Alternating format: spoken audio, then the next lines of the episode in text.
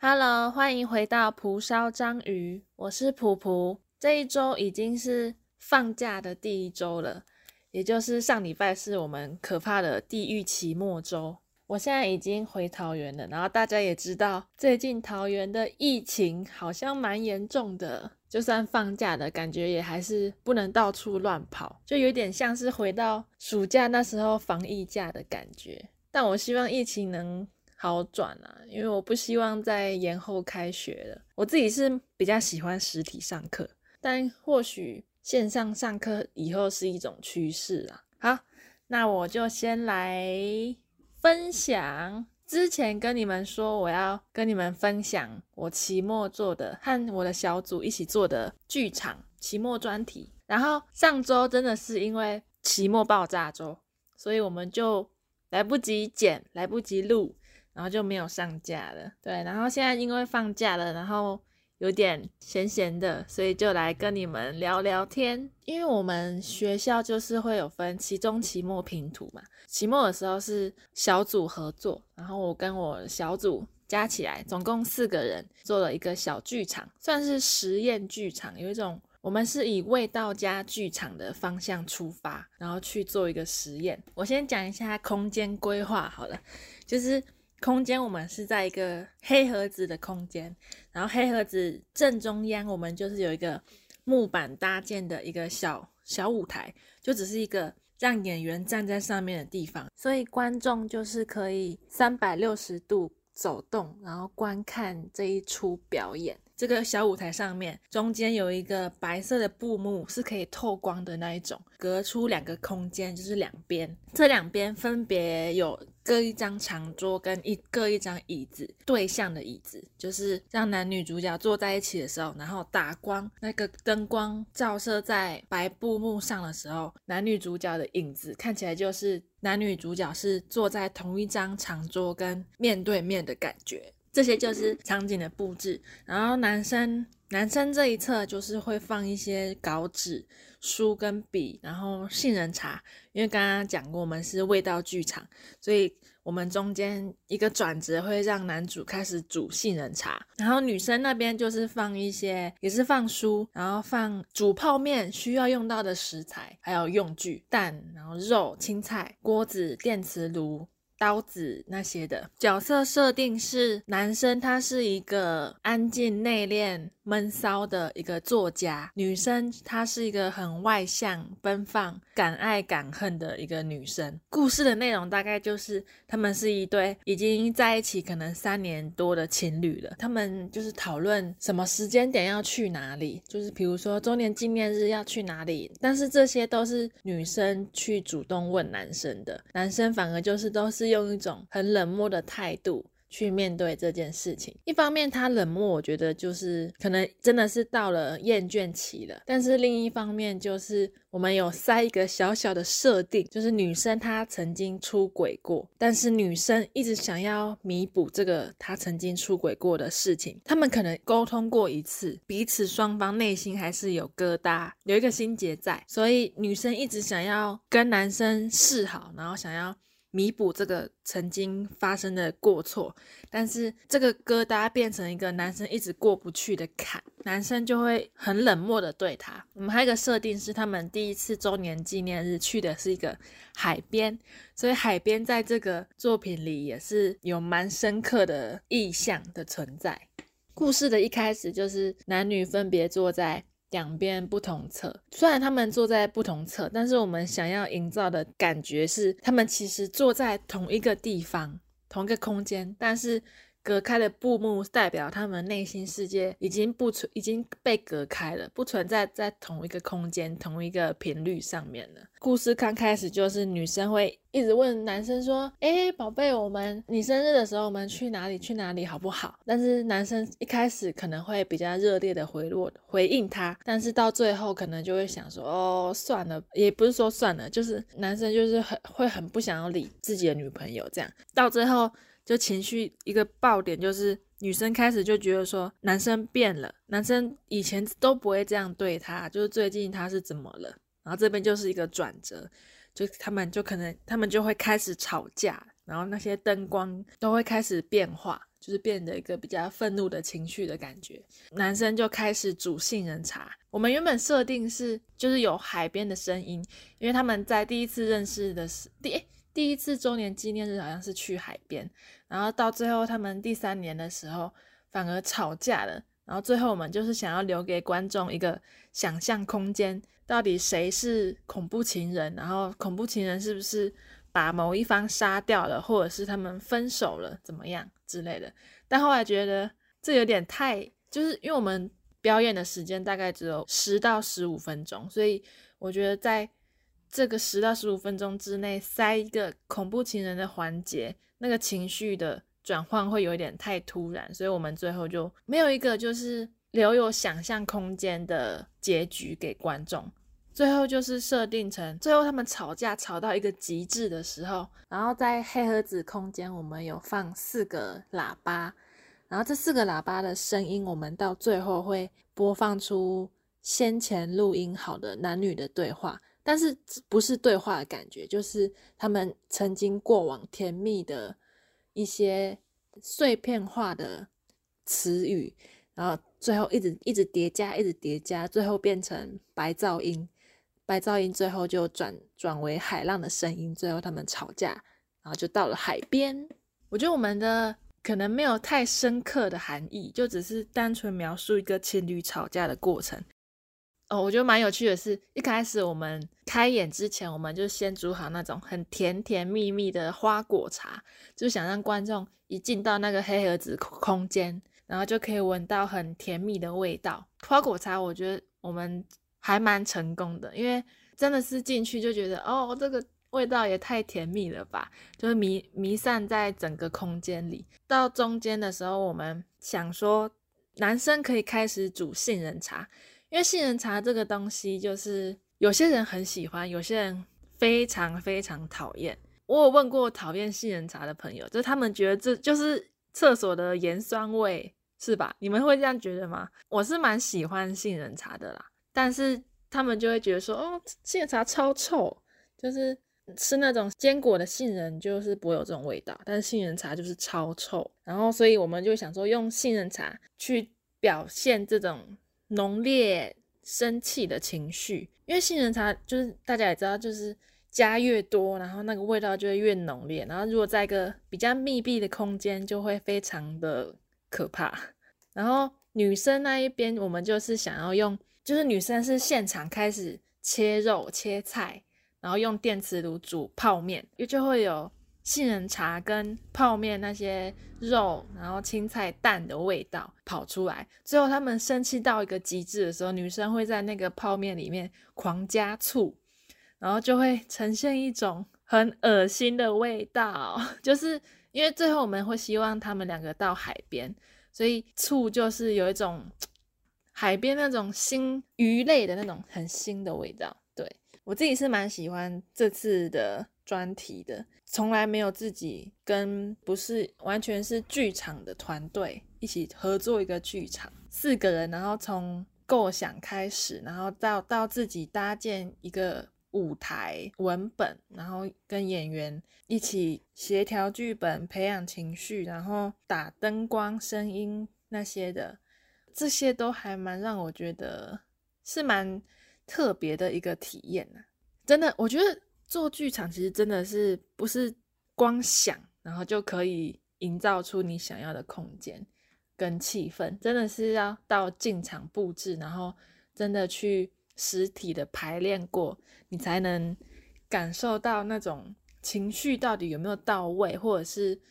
这些对话的文字顺不顺畅、日不日常。对，但是做剧场真的是蛮辛苦的，就是。劝大家三思。做完这个专题，也让我想到一个点，就是我记得那时候我在跟一个组员讨论的时候，那个组员跟我就跟我说，他他觉得跟我讨论还蛮有趣的。原因有一个原因是因为他自己创创作这个剧场的时候，他会以创作者创作者的角度出发去创作这个剧场的内容跟故事背景。但是我是以观众的角度，然后去想去创作这个剧场，我会觉得，哎，这两个从这两个出发，好像真的是蛮蛮不一样的。因为我觉得有时候可能从创作者自己角度出发的时候。蛮容易，可能创造出、创作出比较自溺的作品。就自溺，就是可能你会把自己太内心感受的东西表现出来，但是可能有些观众没办法、没办法传达到观众那边，反而是太自己的东西了，没有一些共鸣、共同点可以让观众吸收到。但是如果从观众的角度出发，你一方面可以创作出自己。想要的东西，但是一方面又可以让观众吸收到、理解到你想要传达东西的内容。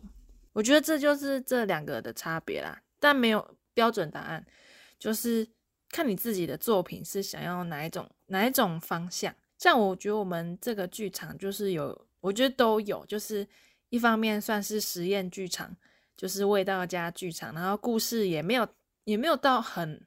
很非常的完整，就只是一小一小段情侣吵架的经历经过而已。但是我还蛮喜欢当天那天呈现的氛围，就是第一次第第前两次看真的会起鸡皮疙瘩，然后然后就觉得哇，原来现场的震撼力那么强大。但是看到后面，因为我们要一直注意灯光还有音乐那些音响音响那些的有没有很很顺，对。所以其实看到后面就有点麻痹了，就觉得哦，到底哪里还要调整呢？就是有点不太知道。对，然后但是后来听说回馈就是有些人真的有看到哭，我就觉得哎，还蛮还蛮感动的嘛。就觉得竟然有人有人因此找到共鸣，好像还蛮特别的。对啊，好，这就是我我山上。期末评图做的，我们小组的的小组作品，嗯，然后我们期末专题这个剧场的作品名称就叫做《杏仁海》，还蛮莫名其妙的，就是男主角煮的杏仁，然后最后他们来到海边，然后海边飘散着杏仁杏仁的味道，我们就叫做杏仁海，应该是这样啦。哦，然后想要分享一个还蛮有趣的事情。我记得十二月初的时候，就是因为我们学校发生那个不太好的事情嘛，对。然后那时候我有一堂课上到中午，租屋处在学校附近，大概走十到十五分钟就会到了。然后我室友那时候他还在讨论他们的期末专题。但是我我就想说，我下课了，我就先我就要先回租屋处，然后然后我就我室友就说，那我先订餐，然后订到租屋处，然后我我刚好走回去就可以领餐了。结果那时候天气太好了，然后我就回租屋处的路上我就走超慢，然后就是就是因为那时候正中午，然后就是凉凉的，但是有太阳，然后天气超。天气就蛮好的，我就慢慢走，就可能看看看一下我们学校的牛啊之类的，然后才慢慢走回去租租屋处。因为我想说订餐他要制作，然后再送到我们租屋处，应该要蛮久的时间吧，十到十五分钟，应该还好。但是我没想到，我走下我走到快走到租屋处的时候，我就发现已经有一那个外送的在那边停在我们租屋处前面了。然后我室友那时候。其实已经早就打给我，但是我都没有发现。然后我后来到到租屋处，我就马上，因为我想说完了，如果就是外送，然后可能让他们等太久的话，我觉得很就会很不好意思，然后就觉得耽误到他们下一笔订单的情况。对，然后我就马上跑过去，然后已经准备好那种要被念要被念一下的心态了。但是我遇到一个很很温暖的外送员叔叔。他那时候看到我啊，他就说啊，你要你们的订单，然后就开始跟我聊天，聊了大概五六分钟，大概有。我觉得他还蛮贴心，因为他那时候就开始问说啊，你什么什什么学校的？因为我记得我那时候手上拿着一张停休单，对，就是停休某一堂课，他我就给他看我学校，然后他哦，你们学校不是最近才发生一些事情嘛，我就说对啊，然后他就开始跟我聊，可能关于大学一些事情。他说他之前也是什么，他之前是什么大学，什么电机系之类的，但是他出来可能去公司一下子，他现在也也就是所学非所用。然后他还跟我说，如果觉得很烦的话，你就冥想啊，冥想真的超有帮助的。然后就这样大概聊了五分钟六分钟吧，我就觉得哇，你这都。不敢不敢订单吗？你的你感觉很忙。后来他后来聊完之后，他就他就骑走了。对，因为老师也没什么好讲的啦。反正就是我遇到一个很温暖的外送叔叔。因为我那时候原本想说，完蛋，我要被骂了。我那么晚去跟他拿餐，然后耽误他耽误到他的订单，然后他竟然还这样有说有笑，然后有点开导我的感觉，一直一直说，一直跟我聊。我们学校的事，或者是大学的事，还有出社会的事，还有冥想的事，社会上还是很多温暖的人啦。嗯，大家要好好当个温暖的人，然后继续爱这个世界。好，然后我在这学期有修一堂戏剧系的课，是儿童剧场。我不知道大家对于儿童剧场的定义是什么？就是在修这堂课之前，我只看过。一出儿童剧场是纸风车剧团的武松打虎，那个是是一个在户外演出的一个舞台剧。对于儿童剧场的既定印象就是一定会有布偶装。那时候因为那个那一出戏就是武松要打的那只老虎，他就是穿着一个很可爱的全身的布偶装，然后演出，所以就觉得儿童剧场一定要有布偶装。然后再来就是很夸张、很浮夸的演技，不会像一般可能那种舞台剧会比较写实那些的。给儿童看的舞台剧结局一定是要美好、欢乐，然后很正向、很带给人希望的。对，然后也会觉得说，通常会用一些经典故事来改编，然后让小朋友可以熟悉这一些经典文学、经典名著。对，然后但是上完这一堂，我就觉得，哎，还蛮就是改观的。我印象最深刻是，其实每一堂课都很有趣啊，但是我印象最深刻的是有一堂课，老师让我们读本，就是分成四组，然后老师发发了剧本，让我们就是不用演，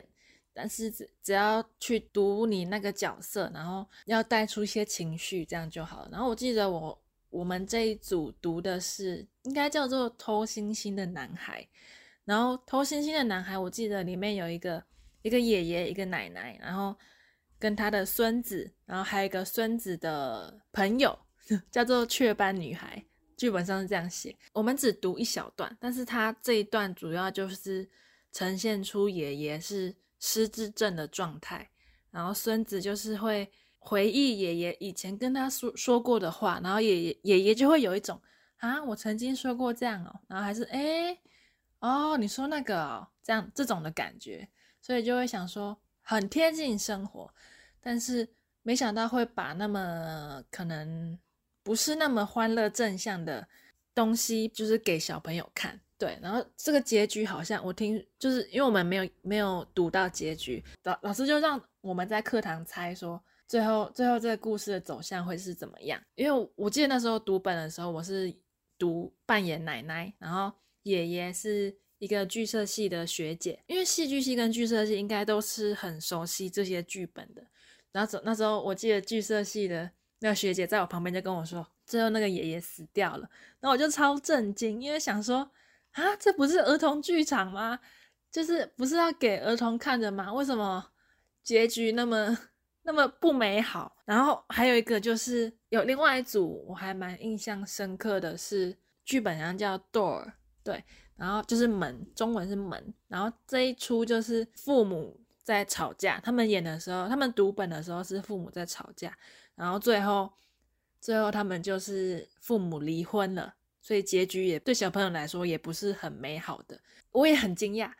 那个剧社系的学姐就跟我说，因为。你刚刚那刚刚前一组都都爸妈都离婚了，然后就是爷爷爷爷过世，应该也也是不意外的事情，对，所以我就觉得哇，原来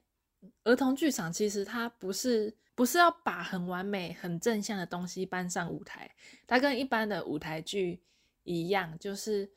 它其实是要让小朋友去了解人生，就结局不一定是要完美的，但是它只是要把现实生活中会发生的事情搬上舞台，然后谈论到很多生老病死，然后亲子还有家人之间的关系。有另外一组。是《爱丽丝梦游仙境》，他们读的是《爱丽丝梦游仙境》，然后这个就是用童话故事去包装。我觉得用童话故事去包装一个舞台剧，一定会讲出一些人生中会遇到的困难，或者是很美好的事情。对，所以我觉得就是有点打破我对于儿童剧场一定是欢乐、美好、正向的这个印象。它就跟一般舞台剧一样，就是。把现实生活中发生的事情，不管是开心、难过、悲伤、很痛苦的事情，都搬上舞台上了。然后我觉得这一堂儿童剧场真的是还蛮，真的学到超多东西。就每一堂课老师都会带超多活动，这一个活动都会衍生出老师想要告诉我们的很多事情。以后如果有机会。讲到一些，再跟你们分享啊。再分享一个比较印象深刻的，就是有一就有一次上课，老师就叫我们戴蒙眼布。那一堂课就是我们要把眼睛蒙起来，然后要有一个同学陪着你到处去摸东西，在校园里面摸。我记得那时候就是很奇怪，就是你们有没有过，就是你眼睛在看着东看着一个东西的时候，但是你的听力或者是说话都会被分散，就你没办法专注在某一个感官上面。我记得那时候眼睛被蒙上的时候，特别专注在听力上面。你某一个感官消失之后，你能依靠的另外一个感官就会特别的被放大。我记得那时候老师要我们就指定我们要摸完三样东西之后回到教室里面。我的 partner 是带着我去摸一个，就是电源开关，一般我们开关电灯的那个长方形的白色那个。我那时候摸到，我就觉得，哎，这东西好大，就是它不是我印象中那个电源开关这样小小的。那时候只是单纯手去触碰的时候，就觉得，哎，这东西怎么那么大？我我有猜到那个是电源开关，老师就要我比出尺寸大概是多少，然后就觉得，哎，那个东西超级大。也没有超大，就是稍微放大一点。然后同我 partner 就跟我说，那东西没有那么大啦，对，很神奇。就是你只要视觉不见了，但是你其他的地方就是会比平常还要敏感。像那时候，那时候我就会一直耳朵会变得很认真在听四周的声音，然后你的手也会一直忍不住去想要摸，去想要。摸墙壁，或者是摸一个支撑点，让你让自己会比较安心。上完这一堂课，然后要打心得的时候，我就想到我之前有修一堂课，那一堂课叫音乐社会学。他有一次上课的时候，他就问问台下的同学说：“就是如果让你选择要保留一种感官，你会想要保留哪一种感官？又或者是如果要让你舍弃一种感官，你会舍弃哪一种感官？”就感官就视觉、嗅觉、味觉、听觉跟触觉嘛，最多人想要想要保留的感官就是视觉。对我觉得这这这个结果其实蛮不意外的，就是其实感觉视觉真的是非常非常重要，感觉就是排排第一吗？因为你看不到真的很可怕，就包括你光行走、你拿东西都是靠视觉完成的，就是你不可能靠听或者是靠。嗅觉，还有味觉、触觉这些，去找到一个你要的东西，或许可以。但是视觉是最直接、最快速的一个感官，让你可以快速达到你的目的。如果要舍弃的话，要舍弃哪个感官？最多人投的就是嗅觉。说实在，我我那时候我自我记得我自己也是投嗅觉，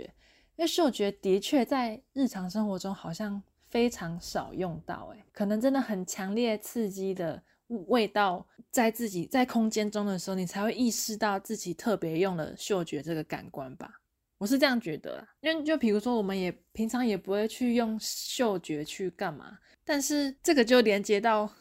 我们刚刚期末专题，其实很少作品或者是东西会用到嗅觉这个，以嗅觉出发去去做一个作品。就是不是不是拍出来的那种啊，这个味道好香，这些东西是真的让观众还有观看者去用他们自己的嗅觉去体验作品，这种感觉。大部分都着重在视觉上面。我记得那时候课堂上有一个同学，他说他想要舍弃的感官是视觉，这就让我觉得还蛮，觉得很特别，然后还蛮有勇气的。因为我我就是一个完全无法想象自己看不到的一个人。我觉得看不到会非常让人感到恐惧。然后我记得他那时候就说，就是因为我们就是太习以为常用视觉去感受生活跟去观看这个社世界，所以其实很少用，很少注意到自己会用其他的感官接触这个，去感受、去体会这个世界。但如果他他就是想要，就是不要有视觉，然后他想要去让。自己的嗅觉、听觉、味觉、触觉这些，去好好的感受这个世界，就是不要让自不要再让自己用这种很习以为常的方式去去享受了。我记得是这样的。那饕客们呢？如果是你们，你们会想保留什么感官，或者是如果要舍弃一个感官，你们会想要舍弃哪个感官呢？然后感官这件事情，其实我觉得真的是在。艺术家或者是创作者身上真的非常非常重要，就连包含刚刚儿童剧场的老师，就每一堂课他都会跟我们说，如果你们要当一个艺术家，要身为一个创作者，你们就是要观察生活中很多很多小小的细节，这些都是创作的来源。创作不是你想象中就是凭空生造的东西，反而是你在生活中观察一些很小的东西，然后。你细细的去体会、感受它，反而是你一种创作能量的泉源。我就觉得哇，就是上完这些课，真的是很需要把自己的感官打开来，不要那么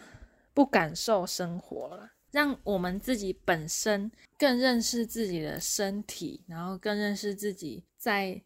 观察什么，在思考什么。对我觉得这是。这几堂课的收获，我觉得超棒的。之后有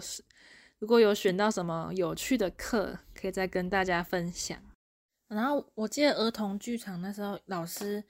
有两周是带我，就就给我们看一些影片，他就给我们看一些国外的演出。然后我记印象很深刻有两个，一个是四个演员，然后这四个演员好像之前的经历都是体操选手。这个，但是后来成立这个剧团，就是请这些剧体操选手来当演员。他们演出的这一出戏，就是完全都没有台词，就是靠这四个演员的肢体跟一些表情跟关系的拉扯，去展现出这个故事要传达的内容。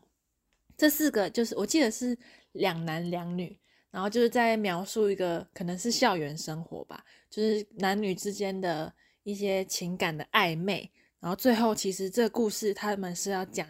霸凌事件，就是有其中一个人被霸凌了。然后我觉得这出戏很迷人的地方，就是它的舞台，我记得就只有一面瓦墙，就是一面墙而已。然后那些体操选手、那些演员，他们就是一个凳步就可以跨，直接跨坐在那个墙上面，一一堆很厉害的肢体。行为，我觉得现场看的话，一定是非常非常震撼迷人的。无台词的戏剧其实有时候会蛮吸引人的，你不会把注意力分散在你要听他的故事内容，他说的话，你只要注意在他们的肢体行为跟一些关系的连接跟拉扯，这样就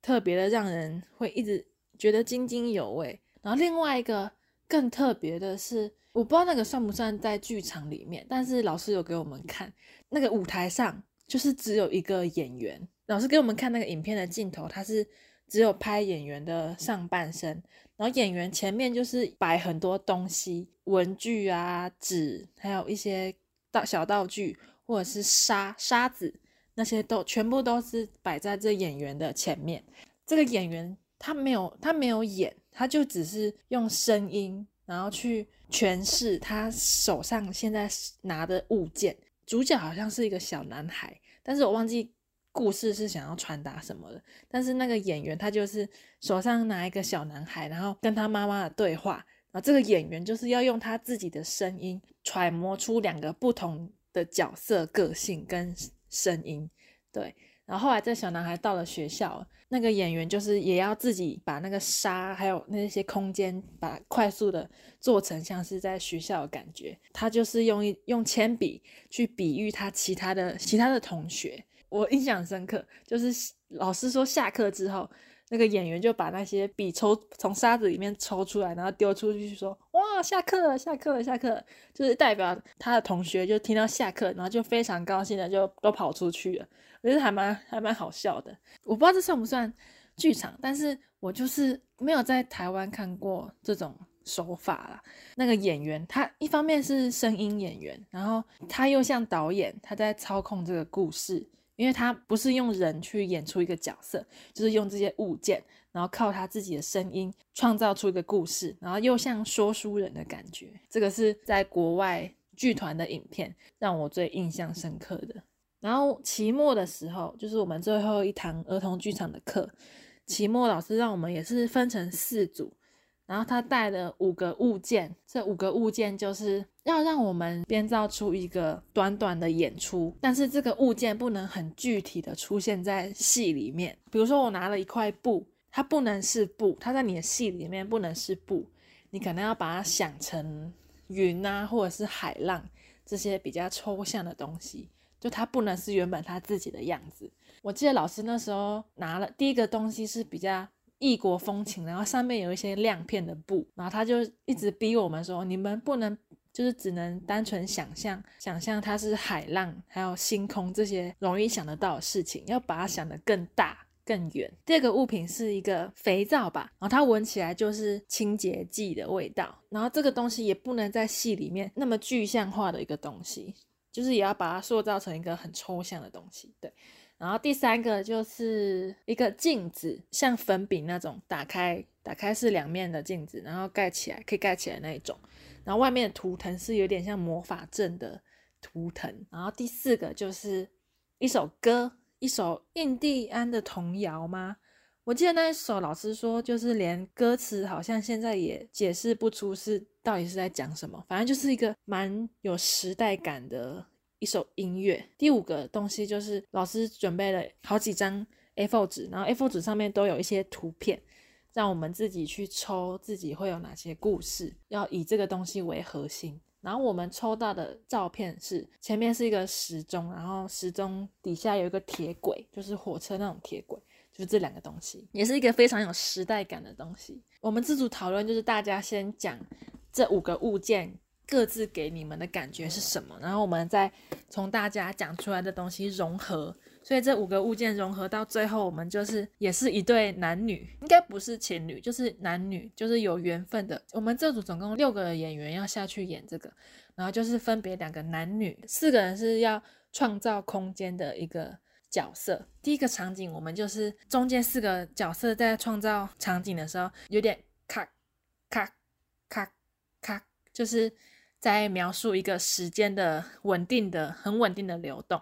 然后这个男女就是在舞台的两侧没有在一起的状态，然后但是这中间的场景就是比较抽象，时间在流动。最后，男女主角分别跑向对方到各自两边的舞台，但是他们又错过了。他们有经过彼此，但是错过了，然后就跳到下一个场景。下一个场景就是在火车上，中间四个演员就是要开始开始演，就是像他在火车上那种摇摆的感觉。男女主角就是要穿插在中间这个场景。在火车上的感觉，男女主角都是在火车上，然后但是他们都不是站在同一边。到最后，男女主角就是回过头的时候，发现彼此就在彼此附近。但是到后面，这四个建造场景的人看到男女主角要相遇了，四个建造场景的人就把他们两个分开。明明遇到，但是又分开了。然后到了第三个场景，在一个沙漠的感觉。四个建造空间的人就是要演出那种在沙漠很难受、很缺水、很渴的感觉。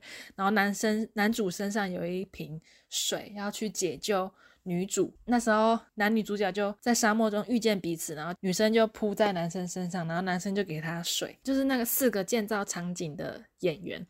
就看到他们男女主角相遇了。其实是看到那一瓶水，就去把男主围起来，然后要抢那一瓶水，就把又把男女主角给分开了，然后就把女主角跟男主角拖到左右舞台两侧。最后最后一个场景，就是就是又回到那个时间的轮回，就是咔咔咔咔